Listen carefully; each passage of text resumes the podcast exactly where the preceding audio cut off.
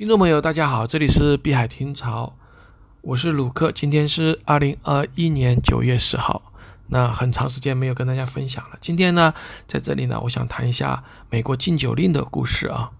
呃，为什么会想到这个问题呢？因为我现在看到现在呢，很多中国人在谈论这个政府打压这个教培啊，让我想到了美国呃上个世纪啊二十年代这个禁酒运动啊啊。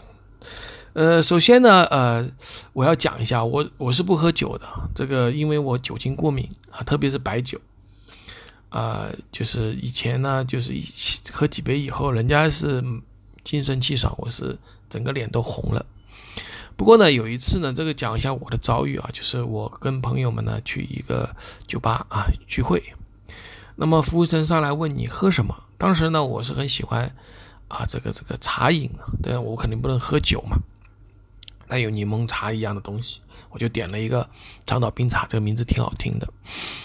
呃，但是呢，就是我我我我我也不懂，因为大家以以为这没事嘛啊，我就喝多了，就把这个喝得太快了。结果那天晚上呢，我就浑身发烫、失眠、头晕，我以为我是呃这个感冒了。第二天人家说你这是宿醉啊，其实呃。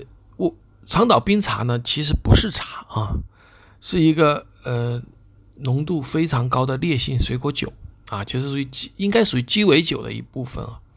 那为什么变成叫长岛冰茶呢？啊，后来我查了一下资料哈，就是说这个和这个美国禁酒禁酒令有关，就是一九二零年这个美国一月份的这个颁颁发的这个十八这个修正案啊，第十八条修正案。其实美国禁酒是很正常，因为呃，他们最早移民来的那些人啊，都是清教徒，最早的那批人，但是他们是比较节制啊，道德比较节制。后来呢，到了后来嘛，就是上个世纪初啊，就一九零零年以后，有很多德国人来啊，爱尔兰人啊，意大利人都来到美国啊，他们这些人是喝酒的嘛，东欧的这些特特别是德国人啊，他们都是爱喝酒的。那么这些人呢，嗯，就是。就是下班了拿了工资以后啊，他都会去喝酒馆喝酒，有的呢就在酒馆打架了，对吧？有的就直接就是喝醉就躺在那了，有的就回去以后就把老婆孩子给打了。如果在酒馆打架，我们看以前西部片也有，就是喝酒然后就是枪战，对吧？所以呢就治安很不好。那么当然呢，这个不管是呃这个清教徒也好，还是这些妇女维权组织也好，觉得这个肯定是不好嘛，就一直来展开，就是通过法律来禁止。开始就是各州去禁止啊，禁止生产有含含有酒精的饮料。后来就到了整个联邦，就是刚才我说的一九二零年的禁酒令。呃，二零年一月一月份这个禁酒令颁发以后呢，就是这个。其实发生了一些很怪的事，也就后面产生的。我这个这个长岛冰茶也是这么产生的啊。怎么讲呢？就是当时呢，就是嗯，就是你可以在家里喝，你不能够去去这个这个公共场合啊，酒店里这个是不能卖的。那么呃，就你家里嘛，你就自己酿了，对吧？你你你你这个这个事儿吧，就是当时就催生一种就是叫葡萄汁的那个砖啊，就是。就是你，它上面还写好，就是你买这个葡萄汁的砖，千万啊，这个放到水里密密封以后，千万不要超过二十一天，否则它就变成酒了啊。那那那就得得明摆着告诉大家，你自己回去酿酒，对吧？用葡萄汁，就说第一种通绕过这个禁酒令的方法是，哎，可以卖葡萄汁砖块，是吧？这种东西。第二个呢，就是美国的医院啊，也也有，就医院呢，它是不是要要用这个威士忌嘛？那么有些人就把这个生产威士忌的这个。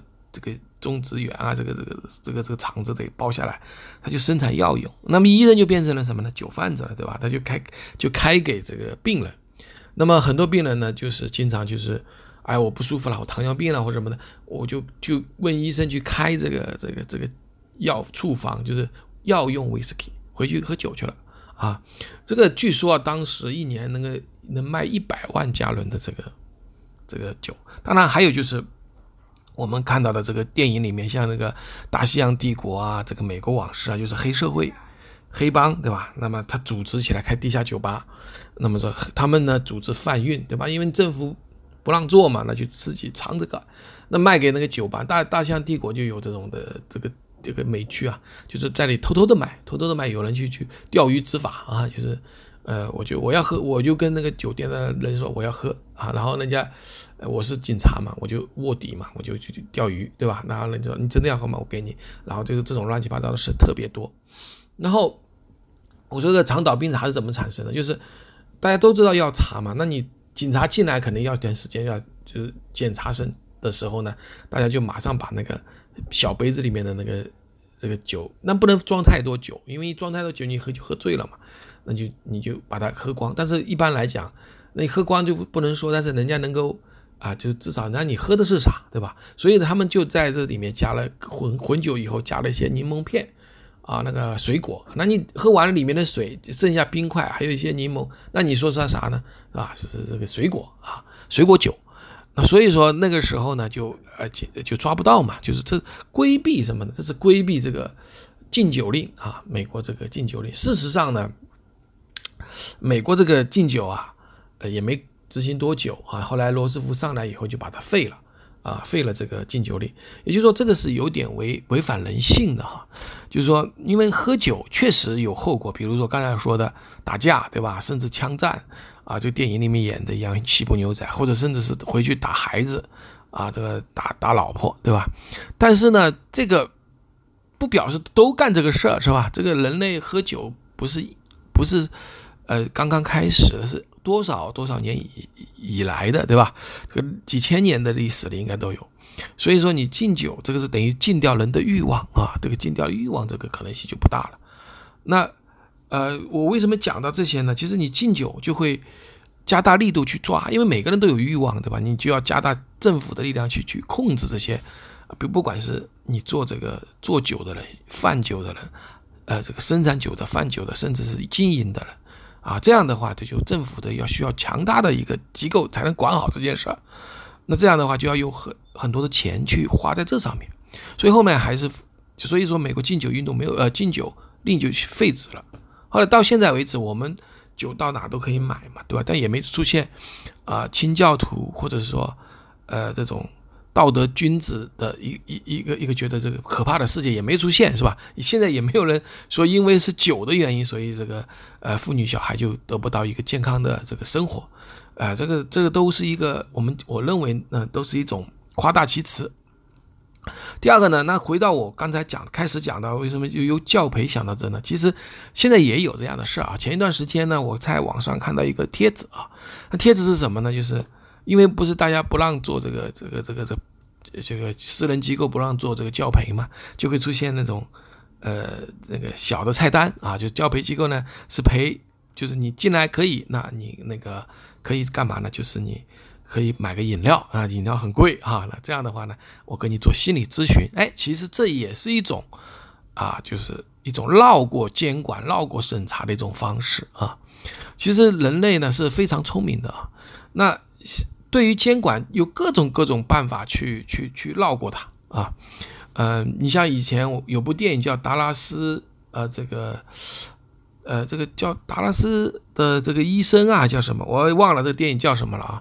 呃，就是一个一个病人，他是他是艾滋病人啊，他是病人呢，在美国买不到那个药，因为美国监管机构不让卖那个药，所以呢，他就跑到加拿大去买。但是呢，这买是违法非法的，但是他就想做这个生意嘛，他就成立一个俱乐部，在美国成立俱乐部，让病人都都来，然后呢，他就不卖不卖那个加拿大的违禁药，治当然都是治艾滋病的药，但是。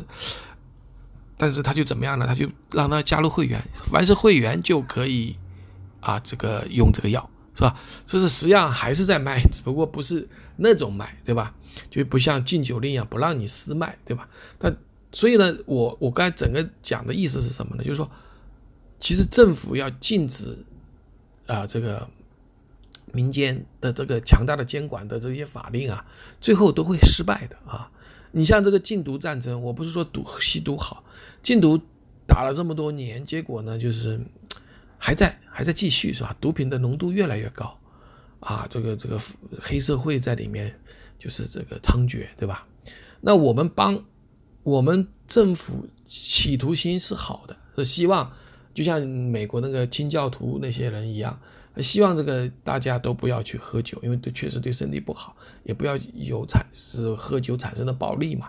但事实上，这些好的想法呢，呃，结果却是另外一回事，就造成了美国当时美国黑社会泛滥啊，就是因为你要聚在一起嘛，对吧？你要在外面喝酒，要聚在一起，成立的地下酒馆，呃，地下这个同乡会啊。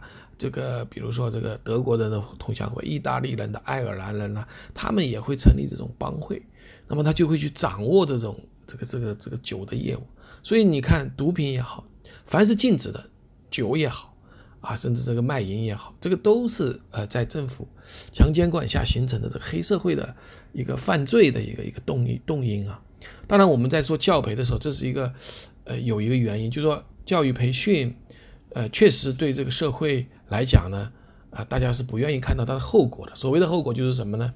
就是我们的这个成年人养小孩的成本越来越高了，对吧？我除了在学校里付钱以外，还要让孩子去呃这个补习班，然后呢，这个提高成绩嘛，然后能够去竞争更好的学校。那么你要是呃要养小孩，那你要付这些费用。虽然国家的义务教学是费用是少的，但是这个教培机构的这个钱还是要花嘛。所以政府认为呢，第一个，这个对这个社会来讲，啊，抚育孩子这个成本加高，人家就不生孩子了。第二个呢，就是这个孩子没有快乐的童年，对吧？啊，都在学这学那，对吧？这个做这些难题干什么？其实我觉得政府的想法是不错的，但是问题是，就是我们啊，这个这个整个的教育资源和筛选制度，它已经建立起来了，就大家是通过。呃，这个类似科举一样的这个选拔人才，那你大学的资源很少，好的学校更少，对吧？然后企业又是通过你的教育经历来选拔你，或者是来来来来甄别，那么就必然会产生一个统一的这样的一个呃这个这个这个制度统一的这个教育制度下的一些竞争吧。那么很多人因为在这个体系里面，他。他竞争不过别人，他就想办法去补课，对吧？这个很正常。那么就那为什么会有培训机构呢？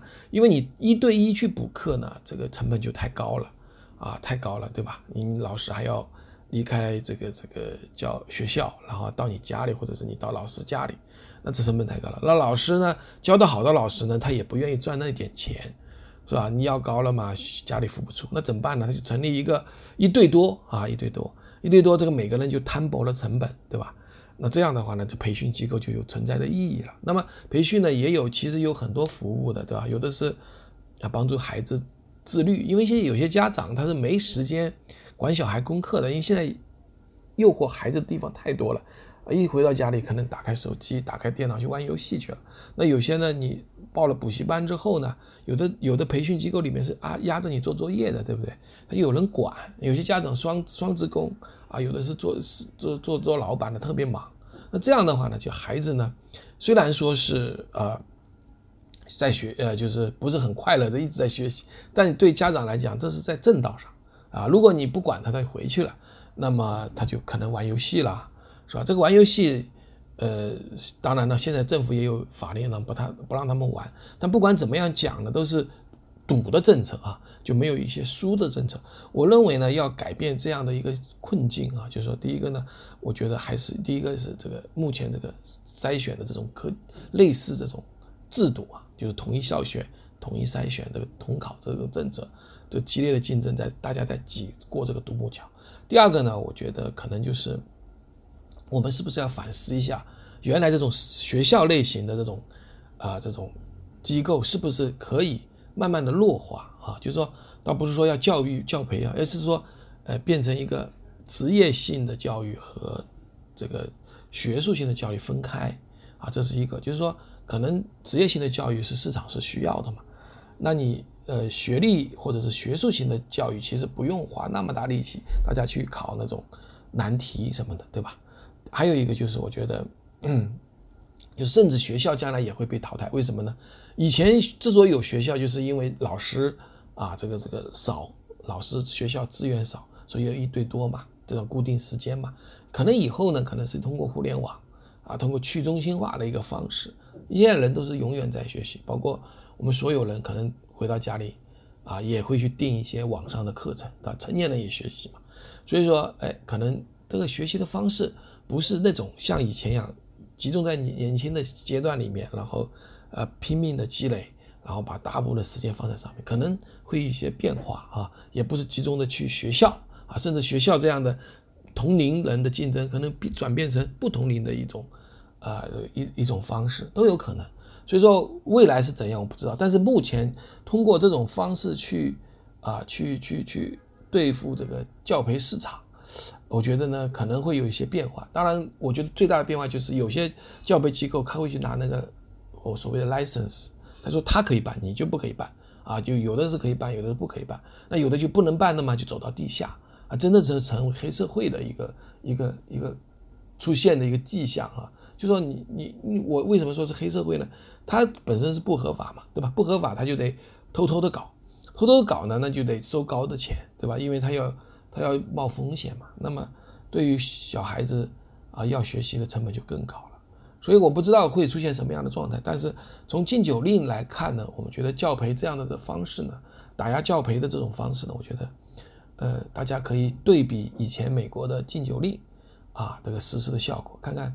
会不会类似的事情产生啊？今天的节目就讲到这里，啊，谢谢大家收听，大家再见。